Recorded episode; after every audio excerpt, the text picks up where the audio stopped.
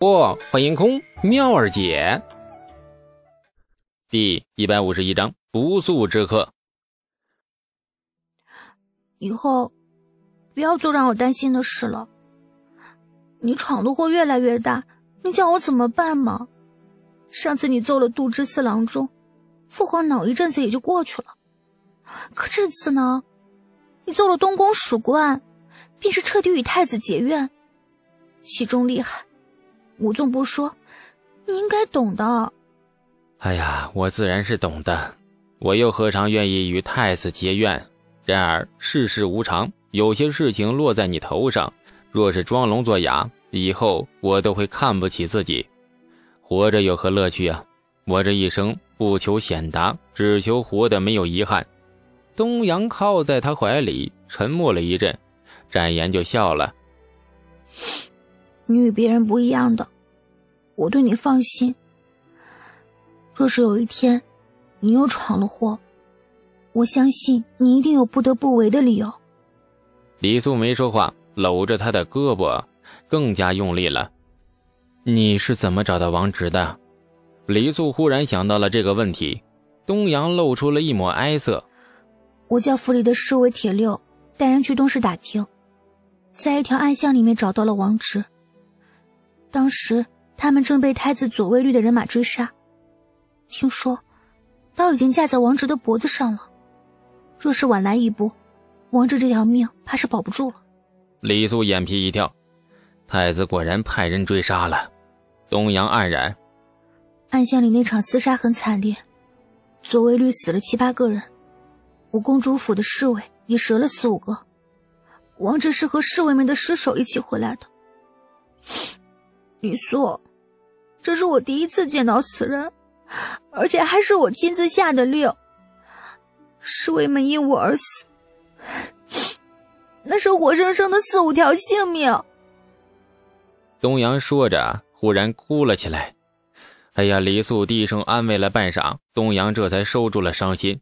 李素的心情也十分沉重。太子追杀王直，他本已经预料到了，否则不会在危机时刻。给东阳递出那张字条，然而预料是预料啊。当太子果真是派人追杀王直时，那李素仍然觉得很难以接受。来到这个世界才不到一年，可是他的敌人越来越多，如今更是连太子都得罪了。他才十六岁，人生才刚刚开始，一辈子的路还很长。他能够活到寿终正寝那一刻吗？对李素来说。太子太强大了，不是他能招惹得起的。事情残酷，他不愿意招惹的人，偏偏招惹了，而且得罪的很彻底。身边还有很多人要保护啊，老爹、王家兄弟，甚至包括东阳、大唐公主，或许高贵，但是在太子眼里也算不了什么。这么多人需要保护，李素退无可退了。当初淡泊恬静的心情，不知不觉就改变了。在这个退一步便是死路的世道里，想活得淡泊，必须要有支撑得起这份淡泊心情的实力才行。那些平民百姓谁都想活得淡泊，可是权贵的一句话便可以置于他们死地。现在的李素跟那些平民百姓有什么区别呀？忽然间。李素对爵位和官职第一次产生了渴望，李世民该把他爵位和官职还给我了吧？扪心自问，最近表现的不错呀，除了打一次架，不小心把东宫属官的手脚废了以外，那自己已经安分的跟那小鹌鹑一样，好不好了？东市事件算是暂时平息了，暂时的意思是大理寺不追究了，但是太子那边愿不愿意平息，还得看他的心情。东阳也很担心，所以李素回来的当日，东阳便派了几名侍卫进长安城，打听市井风向。风向没有打听到什么，毕竟太子想要报复，不会敲锣打鼓满世界嚷嚷。但是公主府的侍卫还是打听到了一些消息，比如说，陛下下旨将大理寺少卿窦福迁职昆州司马。李素听到这个消息，顿时放了心。他知道太子短时间内不敢有异动了，李世民出手直击痛处，窦福迁调比直接扇太子耳光更有利。但凡太子的智商稍微正常一点，就不会选择在这个时候报复李肃。一国储君的位置，不知有多少人眼红，多少人虎视眈眈。太子犯了第一次错，绝对不敢再犯第二次。公主府的侍卫打听到了第二个消息，令李素颇为无语。继上次奏过杜之司吴郎中。成功博得长安城人民赠予的“长安小混账”的荣誉称号之后，这李素在东市废人手脚的举动，令他再次成功的刷怪升级，长安小混账升级成为了长安小恶霸。不出意外的话，李素若想在长安街头学螃蟹那样横着走，相信连巡街的武侯都不敢拦他。那客气一点的话，或许还得为他开道境街。一个面若冠玉、温文尔雅、这风度翩翩如卓氏家公子的少年郎，为何混成了长安小恶霸？这不对呀，画风扭曲了。夏天似乎快过去了，虽然烈阳仍在炙烤着大地，但是树上的蝉鸣比以前弱了许多，有气无力的附在树上嘶鸣着，竭尽全力留住夏日的最后一丝光热，用来燃烧自己。下午时分，东阳公主府迎来了一位不速之客。说不速之客，是因为这位客人造访东阳是临时起意的，令人事先是毫无半点准备。日头正当中午时，这东阳和李素照旧在河滩边相拥在一起，享受着属于热恋情人间的腻歪肉麻。侍卫匆忙来报，高阳公主到访。东阳吃了一惊，急忙领着侍卫赶回了公主府。府门外，高阳公主一袭暗红色劲装男子打扮，长发一如男子般在头顶挽了一个髻，用了一只碧绿剔透的玉簪固定住。发髻正中还镶了一块鹅蛋大小，不对，是鸽蛋大小的红色玛瑙。手里非常潇洒的拎着一根马鞭，站在门前，笑嘻嘻的。看着匆忙赶到的东阳，妹妹拜见皇姐，冒昧来访，皇姐莫要见怪，可不能把妹妹我赶出去哦。高阳公主自然也是李世民的亲骨肉，与东阳是同父异母的姐妹。李世民的繁殖能力很强大，十四个儿子，二十一个女儿。高阳是皇室妻女，今年十二三岁，此时的高阳还未被赐婚房以爱。啊，和东阳一样，尚未婚配。高阳突然造访东阳，委实是临时起意。时下权贵流行游猎，夏天正是各种猎物膘肥之时。那长安城附近的野生动物被权贵子弟们糟蹋了无数遍。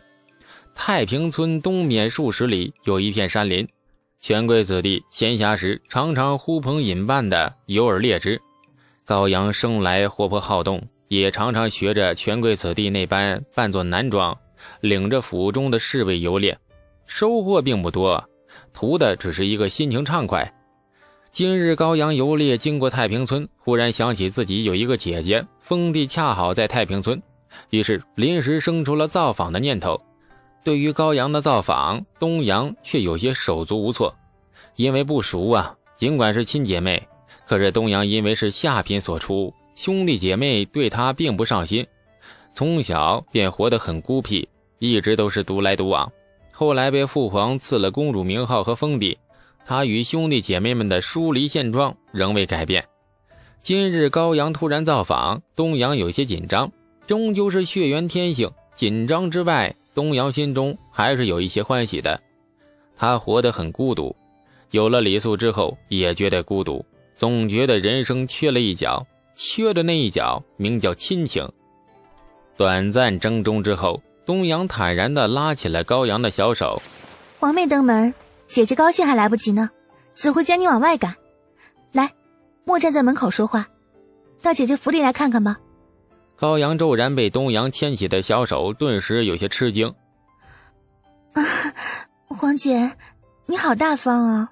以前总觉得你像冰块似的，妹妹一直都不敢靠近。都怕被你冻着，原来靠近以后，黄姐竟是这般热乎。哎呀，以前便该跟你亲近才是。门外还站着一群男人，他们是高阳的侍卫。高阳踏进公主府门槛忽然扭过头，朝着侍卫们说：“你们在外面等着，不要乱跑。若在皇姐府前无礼丢了本宫的面子，小心本宫的鞭子。说着，示威似的扬了扬手中的马鞭。大唐公主的娇蛮模样，尽览无遗。东阳无语的看着她，一时不太适应如此盛气凌人的公主气势。高阳转过脸时，又换上了一脸天真无邪的笑颜。皇姐，咱们进去吧，我等不及要看看你的公主府了呢。人家还没有被父皇赐封地，每日都要住在那个冷冰冰的太极宫里，烦死了。二女说这话，信步走进公主府。东阳直到此刻仍有些不适应，平日跟那些皇子公主们太少来往，丝毫不知这几十个兄弟姐妹的为人品性。高阳算是第一个走进他府里的姐妹，或许年纪太小的缘故，高阳性子和她截然不同，完全是两个极端。高阳活泼好动，性格开朗明媚，笑的时候张开嘴哈哈大笑，生气的时候柳眉倒竖，如那怒目女金刚。宫里师傅教的礼仪，看来全都被他学进狗肚子里，然后排泄出去了。东阳暗暗惆怅不已，或许只有这样的性子，才能博得父皇的欢心，才能够在他面前受宠吧。高阳公主是除了小公主兜子以外最得宠的皇女，这也是胆子最大的皇女。几十个皇子公主里面，唯有她敢在父皇面前放肆的哭泣，放肆的笑，生气或撒娇，手到擒来。而父皇却从来不曾责骂过他，对他都是有求必应。